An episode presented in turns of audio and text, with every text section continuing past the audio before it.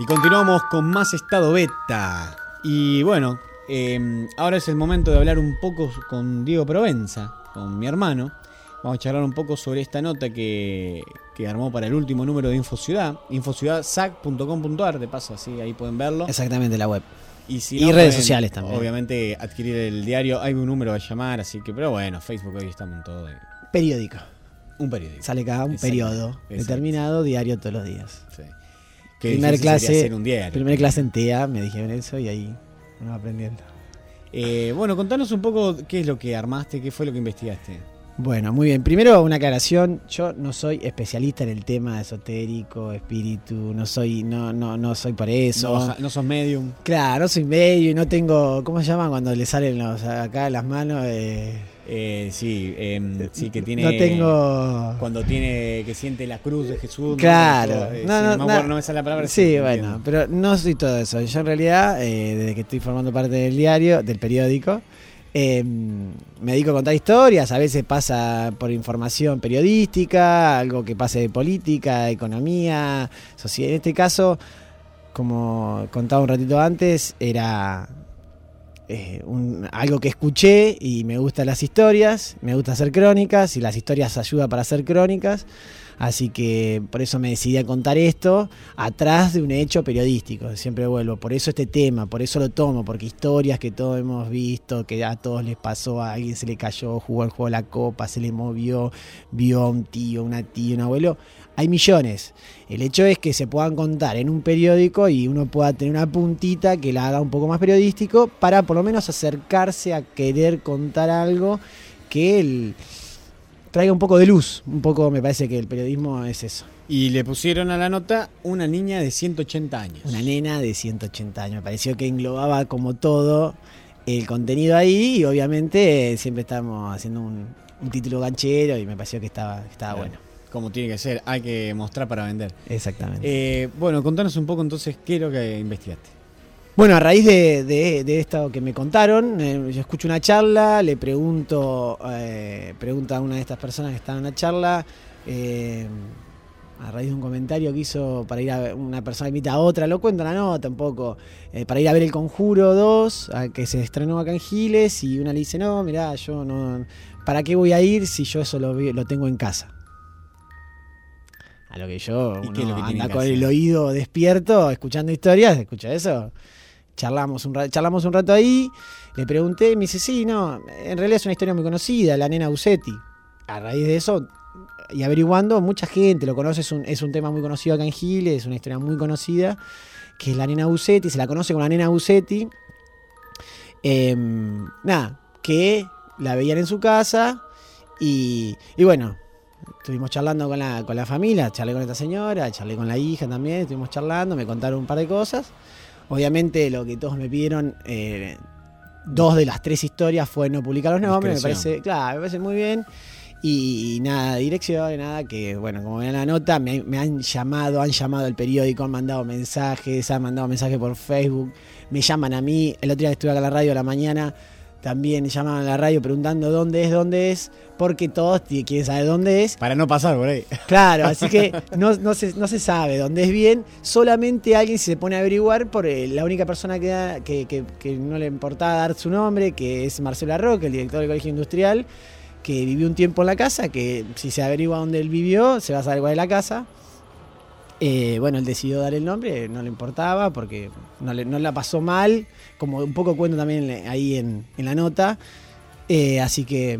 no Claro, yo leí la nota y algo que veía es que no necesariamente estas cosas sean negativas. Digo, el conjuro, vos lo comparás con una película de terror. Que, va- que uno espera en las películas de terror, mayormente, es sangre, muerte, que algo Asustarse. Te, sí, algo te va a pasar seguro. Claro. Sí, uno se puede asustar, pero otra cosa es que, te- que termine con tu vida el susto. Exactamente. Eh, algo que vos hablabas un poco acá es que en realidad todo esto no está necesariamente de, de eso, no es una película de terror ni nada que ver. Nada son ver. experiencias paranormales, llamémosle. Sí, aparte- en algún lado. Claro, y, y también un poco en lo que cree cada persona. Por eso, en este caso, yo decidí contarlas porque había un hecho periodístico que a mí me llegó a contarla que era que varias personas vieron a la misma nena en diferentes momentos, en diferentes casas y sin ellos conocerse entre sí. Entonces hay un hecho periodístico, porque no es algo que le pasó a una persona, le influyó a una persona, sino que es un hecho que influyó en muchas personas, se convierte en un hecho periodístico. Bueno, me interesó contarlo, así que ahí atrás de esas eh, historias fui, charlé, charlé con tres familias.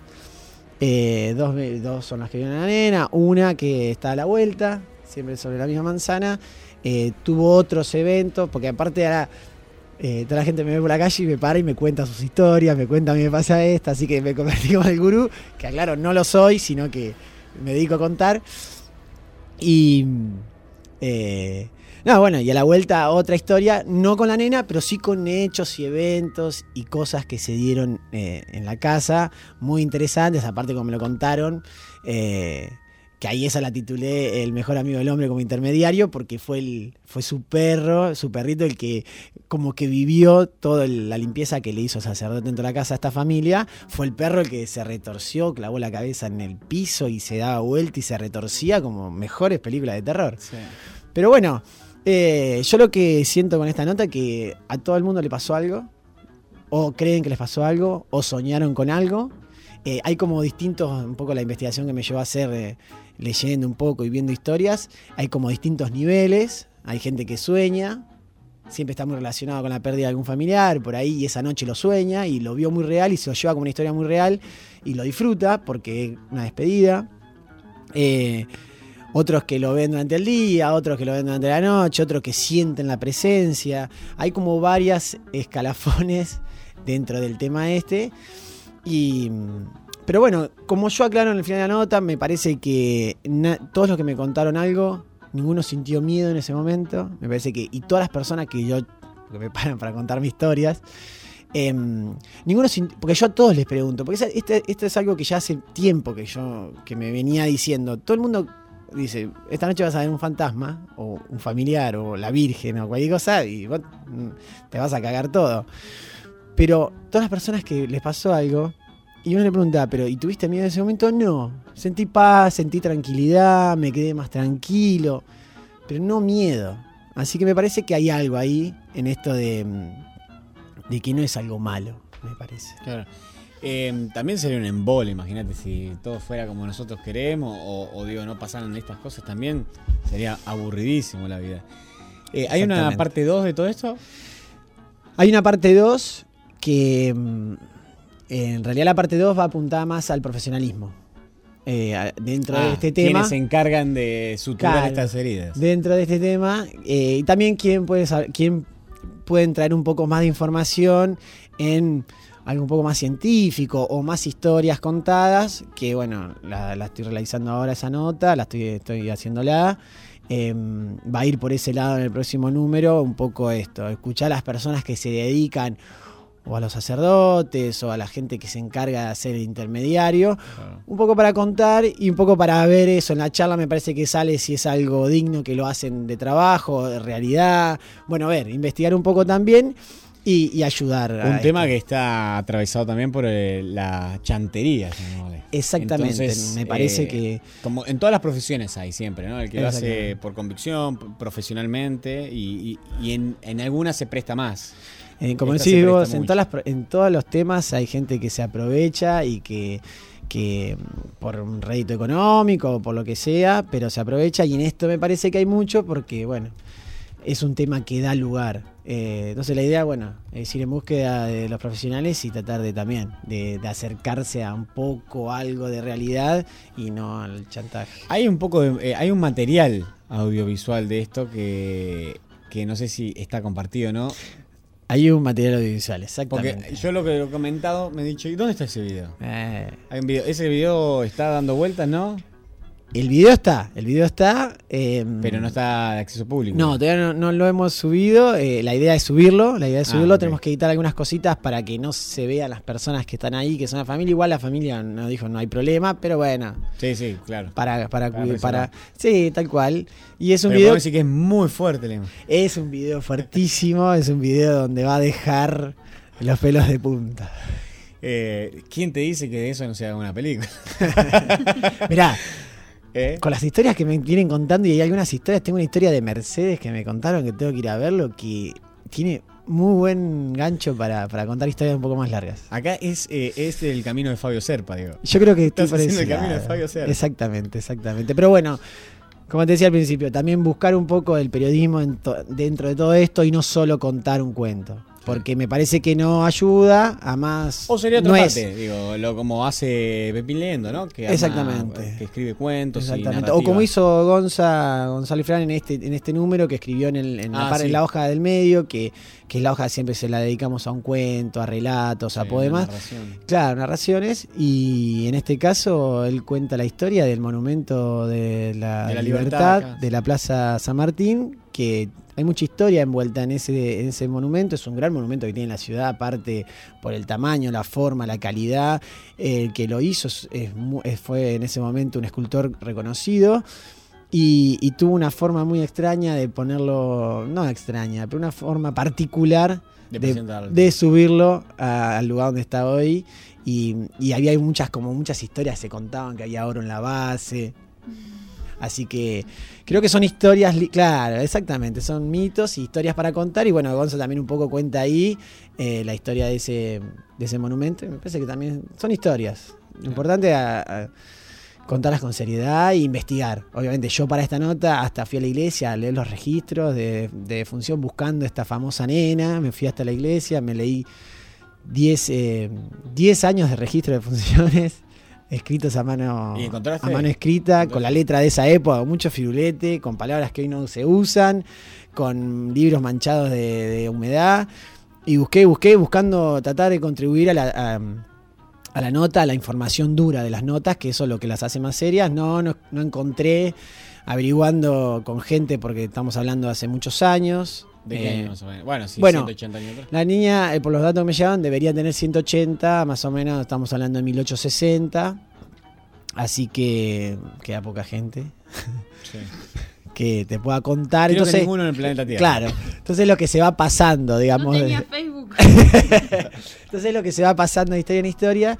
Y bueno, y el teléfono en compuesto juega mucho también ahí. Entonces uno se va agarrando pequeños datos y fui, busqué y no encontré. Otros me han dicho que ese doctor no tuvo hijos, así que no podría ser, porque no tuvo familia. Pero también, por ahí a veces lo que yo digo, em, por ahí era alguien que vivía con él, una sobrina, o alguien que vivía en su casa, que lo ayudaba en su casa y por ahí tenía una hija, y entonces la típica del pueblo, como es la nena, y la que vive en la casa de Bucetti. Entonces, viste, era el apellido. O alguien de otro tiempo que está Exactamente, en una que- dimensión paralela. Está vagando. Sí. Pero bueno, eso, eso.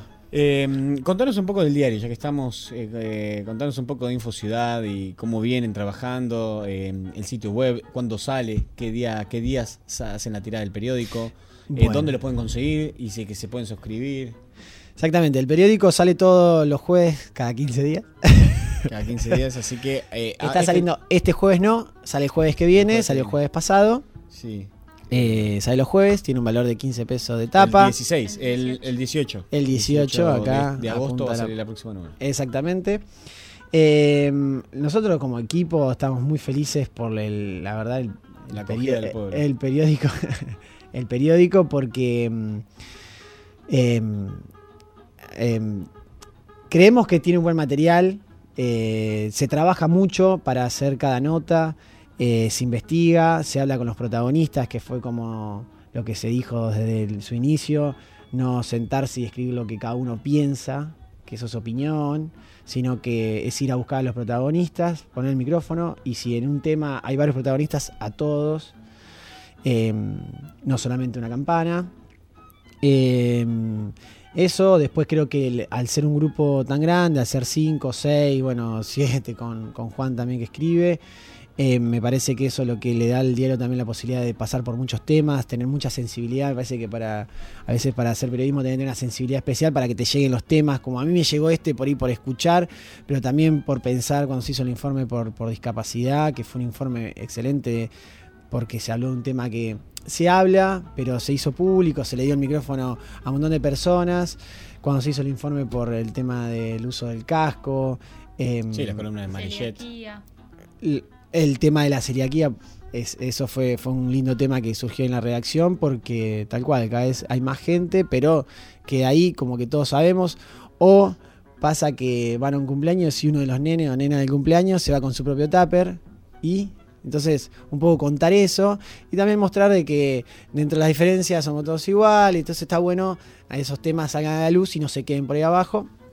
Eso me parece que lo hace al ser un equipo grande de trabajo y hace que tenga mucha mucha información el diario y eh, muchos informes. Después el tema del diseño, me parece que eso hace que sea un lindo Sí, es un diario. Claro, es Es un lindo- periódico. un lindo periódico para leer, tiene ese medio re- ese recreo en el medio que es el cuento, que es un pequeño recreo que hay ahí. Se Quizá- sumó Perdón, Sí, quizá dale. para la. ¿Está abierto este Sí, micrófono? sí, sí. Quizá para la audiencia que no es local, eh, comentarles que en San Andrés de Giles venía, digamos, teníamos únicamente un periódico, Claro. ¿no? Eh, a nivel, digamos, de papel, ¿cómo sería? Gráfico. Sí, Y mm, también, bueno, un otro sitio más eh, web, eh, digamos, de noticias, pero no de este trabajo periodístico. Me parece que también es como una novedad, además del que ya veníamos teniendo, tal cual. gráfico. Está Sí, bueno sumar. que se sume Sumar, sumar. y desde una iniciativa mm, joven también, porque la mayoría de los que trabajan en Infociudad, que rondan los 30 años, ¿no? Exactamente. Promedio. Sí, sí, Estaba- sí. Eso, como que esos dos detalles me parecen interesantes. Tal cual. Eh, sí, sí, vinimos a sumar y me parece que eso es lo bueno, que haya cada vez más, ojalá que surjan cada vez más también, eh, que eso hace a que haya más voces que cuenten cosas y está buenísimo.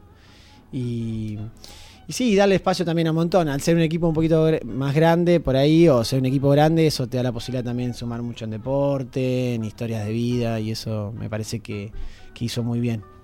Eh, ¿Cuál es el teléfono? Pasar los teléfonos o lugares que pueden contactarse para poder eh, eh, suscribirse, porque lo que se puede hacer también es suscribirse al diario para que te lo envíen a, a domicilio. Exactamente. Eh, Eh, voy a apelar a mi memoria, soy muy bueno con la memoria y lo estoy leyendo acá en el diario. periódico. Periódico, periódico. Periódico.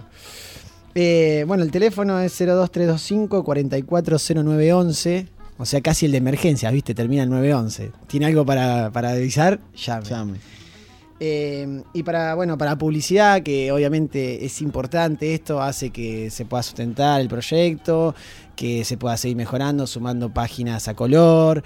Eh, ahora, bueno, para cuando fue el Día de la Independencia, eh, lo que fue esa tirada de la Independencia, hicimos un panfleto que era como un afiche, que era uno de los afiches que estaba dando vueltas antes de 1816, que los vecinos los hacían. Todas esas impresiones, todo tiene su costo, así que también es importante. Para publicidad, el 02325 15 65 03 64. Y como decía bueno Andrés al principio, eh, www.infociudadsac.com.ar. Ahí está la página, toda la información de todos los números, más fotos. A veces ahí sumamos muchas fotos, hacen las galerías. Información más al instante, las redes sociales, en Twitter, en Instagram y también en Facebook. Están las páginas. Infociudad Sag. SAC también. infociudadsac.com.ar Exactamente. Y bueno, en las redes sociales hay como más fluidez en cuanto a la información del día, las cosas que están sucediendo, que después se- muchas se vuelcan en el periódico y otras quedan para lo que es la web. Exacto. Y también para poder opinar, dejar comentarios. Perfecto, exactamente, que se vaya sumando. disponible. Bueno, Diego, eh, ¿trataba de dormir esta noche? Sí, a veces, eh, a- eh, anoche, no, antenoche. No dijimos la hora mágica. No, no charlamos de ese tema. ¿Cuál era la hora mágica? Em, Que se veía, ¿no? Esta chica supuestamente aparecía, ¿no? Aparecían anomalías, llamémosle. a a ver, eh, no. Sí y no, porque e- el tema es así. Hay una hora que se conoce como la hora. Tiene un- yo la pongo con otra, en otro nombre acá, pero se la conoce como la hora del diablo. Se dice así, tiene ese nombre. ¿Por qué? Porque es la hora más lejana. Acá hay gente que se tapa los oídos. Se considera que la, hoja- la, la hora más lejana No, al momento en que murió Jesús en la cruz, que lo crucificaron. Él se cree que o se murió 3 y 33 de la tarde, o sea que 3 y 33 de la mañana de la noche es como la hora más lejana a, ese, a esa hora, entonces como que más actividad puede haber. Esto yo llego por una investigación de leer porque yo no- notaba que todos los que me contaban algo o me contaron, siempre eh, decían, cuando el perro se despertaba de la nada y se ponía a ladrar, dentro de la pieza a un punto fijo como que estaba viendo algo, era la madrugada. a eso de las 3, 4 de la mañana. Cuando yo escuchaba los pasos, que pensaba que eran los, los nenes que iban al baño, y me da cuenta que no había nadie, en las- la madrugada, eso de las 3, 3 y media de la mañana. Cuando otra persona me contó que escuchaba las canillas en el fondo de la casa, antiguas que se abría y que salía agua, y después de averiguar a la vecina si tenía canillas, le dijo que no. Me dice, yo era la madrugada. ¿Qué hora? Tres y media. Bueno, averiguando, claro, es este horario que dicen que hay más actividad. Que también pasa que hay mucha gente que se desvela de ese horario. Por ahí uno a la madrugada se despierta. Dicen- no miren el reloj si dice- se despiertan a la madrugada. A mí me pasó hace anoche, ¿no? Antenoche, me desperté madrugada y no miré el reloj, me quedé. Un sabio consejo. Me quedé acostado mirando para la pared y no, no miré, no miré, porque quiero decir que yo escribiendo esta nota, eh, por ahí me quedaba hasta tarde, hasta la noche escribiendo y hay veces que cerraba la computadora y me iba a dormir y dije, "Ah, bueno, no, no, porque Totalmente. uno se sugestiona. Claro. Bueno, Diego, un placer tenerte en el programa. Eh, Bueno. Gracias por venir. Bueno, seguiremos eh, en contacto. gracias. Sí, cómo no. Así que bueno, un abrazo para todo el equipo también de Sí, Infocia. un saludo para Eileen, para mm, Sofía, para Felipe, para Gonza, para Agustín y para Juan, que, que es un placer, la verdad, es un placer trabajar ahí, aparte de las reuniones de producción, en la redacción en realidad, y, y trabajar siempre está bueno, trabajamos en conjunto, algunos informes, entrevistas, vamos, uno hace una entrevista, el otro filma, eh, hay un trabajo en conjunto, nos vamos pasando temas, la verdad que es un placer trabajar ahí y ojalá que siga que yo este proyecto porque se la pasa lindo, es información, es contar historias, así que está muy bueno. Bueno, le deseamos lo mejor también de acá y mm, eh, mandamos un saludo a todo el equipo entonces. Muchas gracias. Eh, continuamos. Ah, habías elegido un tema para, para Sí. pasar de Manford and Son. Exactamente. Así que bueno, vamos a escucharlo entonces. Un tema muy alegre.